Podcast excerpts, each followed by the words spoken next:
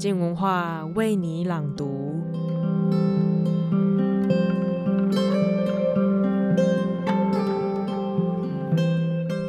缅甸北方是盛产翠玉的地方，因此它有个很浪漫的别称，叫做“翠玉之地”。但是在这美丽背后，是由一片片破碎的多方角砾所拼凑出来的。本周廖伟棠的书评时间即将分享《直击缅甸内战现场》这本书，跟着瑞典记者帕蒂尔琳娜的文字，以及他缅甸太太森伦的影像纪实。让我们一探六七零年代，甚至延续至今，关于缅甸的血泪。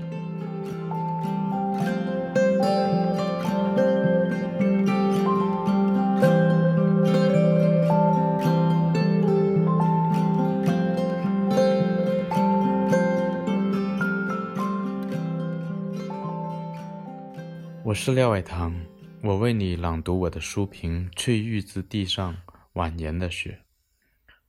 凭直击缅甸内战现场，仿佛一个个人的奥德赛，追随着瑞典记者博提尔·琳娜一家出生入死，以近两年的时间穿越印度缅北到云南的两千多里的修罗场。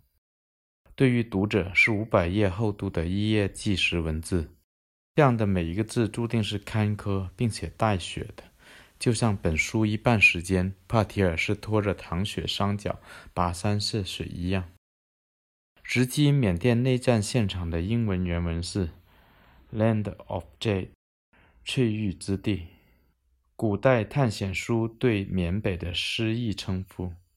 因为它丰富的矿产，这翠玉上面也必定蜿蜒流遍了鲜血，有博提尔琳娜的血。更多的是书中出现的各路反抗军、拿家人、克钦人、缅共，甚至政府军里那些少年们的血。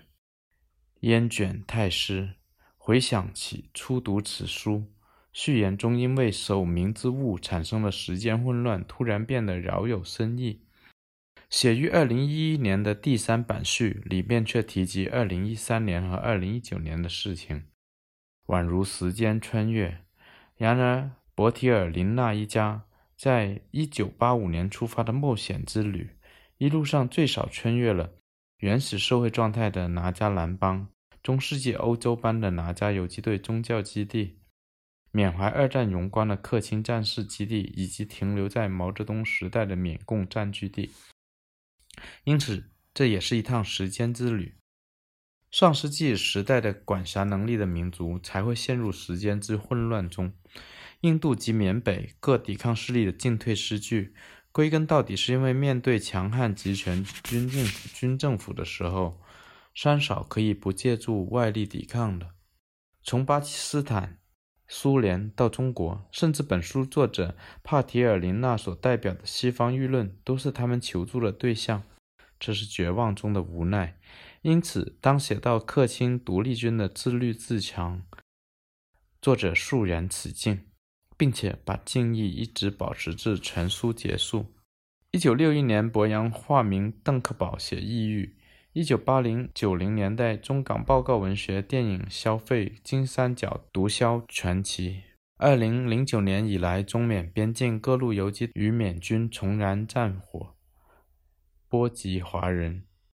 这是华人地区三次比较关注缅东北地区之时，更多的时候，我们就像帕提尔琳娜写作本书之前的整个西方世界，对缅东北那一团乱麻一无所知，也没有意欲知道。毕竟那是第三世界国家里更弱民族的抗争。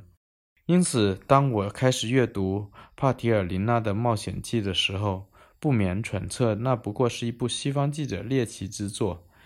秉承他们的远东冒险传统，不外提供一些殖民地后裔的饭后谈资。比如，他一开始绘声绘色地描绘的一场恶战中，他跟弹族妻子谴责对他们保护不利的拿加反抗势力为典型的可恶。我的反感油然而生。他有何资格抱怨别人的舍命？这不禁让人想起切格瓦拉在玻利维亚游击队的法国来客，那两个冒险深入丛林他采访切格瓦拉游击队的左派哲学家和记者，最后被政府军所俘虏。审讯中间接暴露了游击队的行踪，最终导致游击队的毁灭。对于他们来说是忠于信仰的一次朝圣之旅，对于游击队却是死神之吻。另外，就是伯提尔林娜描写反抗军领导的时候，不时会渲染其冷酷的魅力，这又是一种局外人的审美描写。在阅读之初碰上这些语句，令人担心他可能会像大多数西方左翼一样，回避东方革命内部的某些肃反时刻的恐怖行为。帕提尔仅在全书接近结尾的时候，直接质问一位参与肃反的军官丹茂，后者的回答非常儿戏。他说：“革命烈焰正盛的时候，这些事情就会发生。我们也对比起叼鸡蛋，但这些都渐渐让位于对帕提尔林纳一家的苦行的赞叹。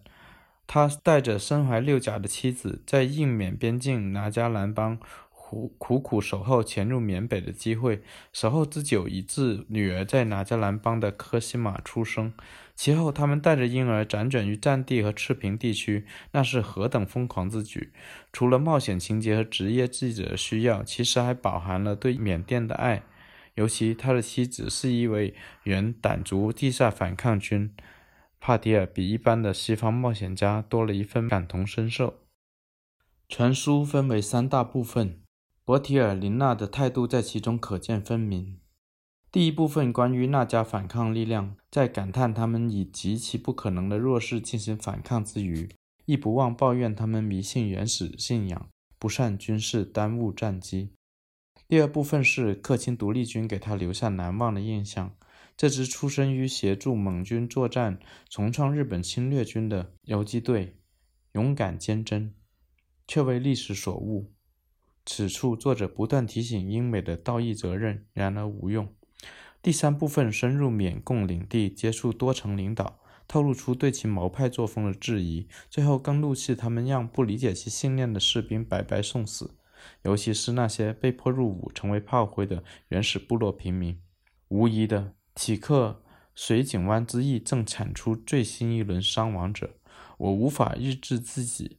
为这群简单的石器时代人民感到深沉哀伤，他们被卷入战争，为无从理解的濒死意识形态而战，这是典型的二十世纪悲剧。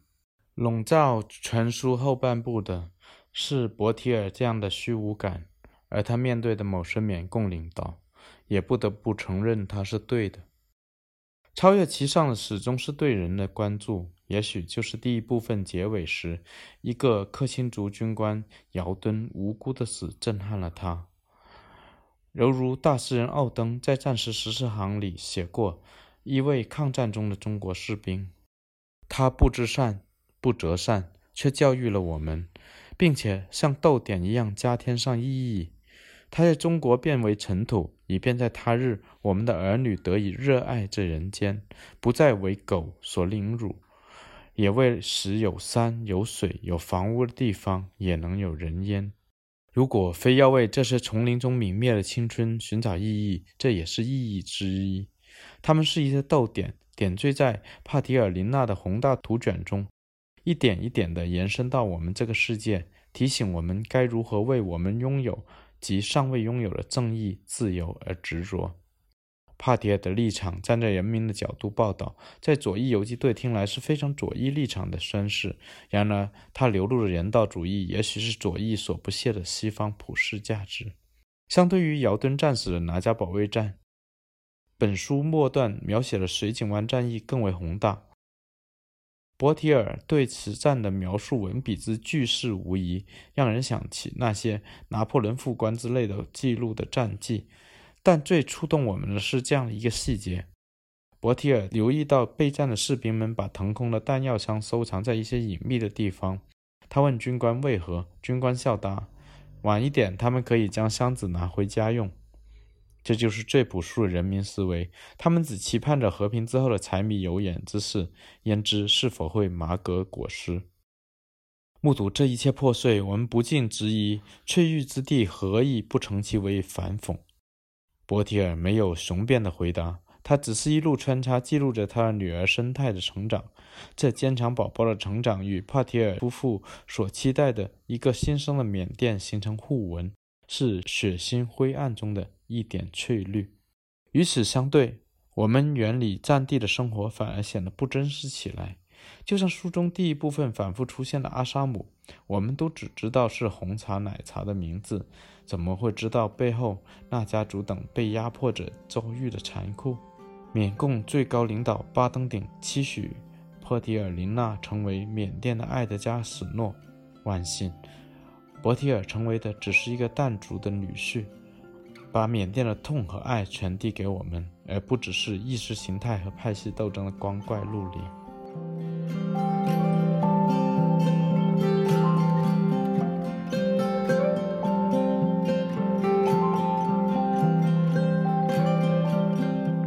历史就像是一场场注定会轮回的剧码，缅甸理不清的过去以及各方势力的占据，让原本应该是美丽翠玉的地方，注定添加上了一丝神秘的色彩。谢谢收听，今天的书评就到这里。想了解更多好玩的节目，或是好奇 Podcast 还能做什么吗？那就快到我们全新的声音网站静好听上面挖宝搜寻吧。也欢迎到静文化的粉丝专业追踪我们最新的节目消息，小编每天都会在线上等你们哦。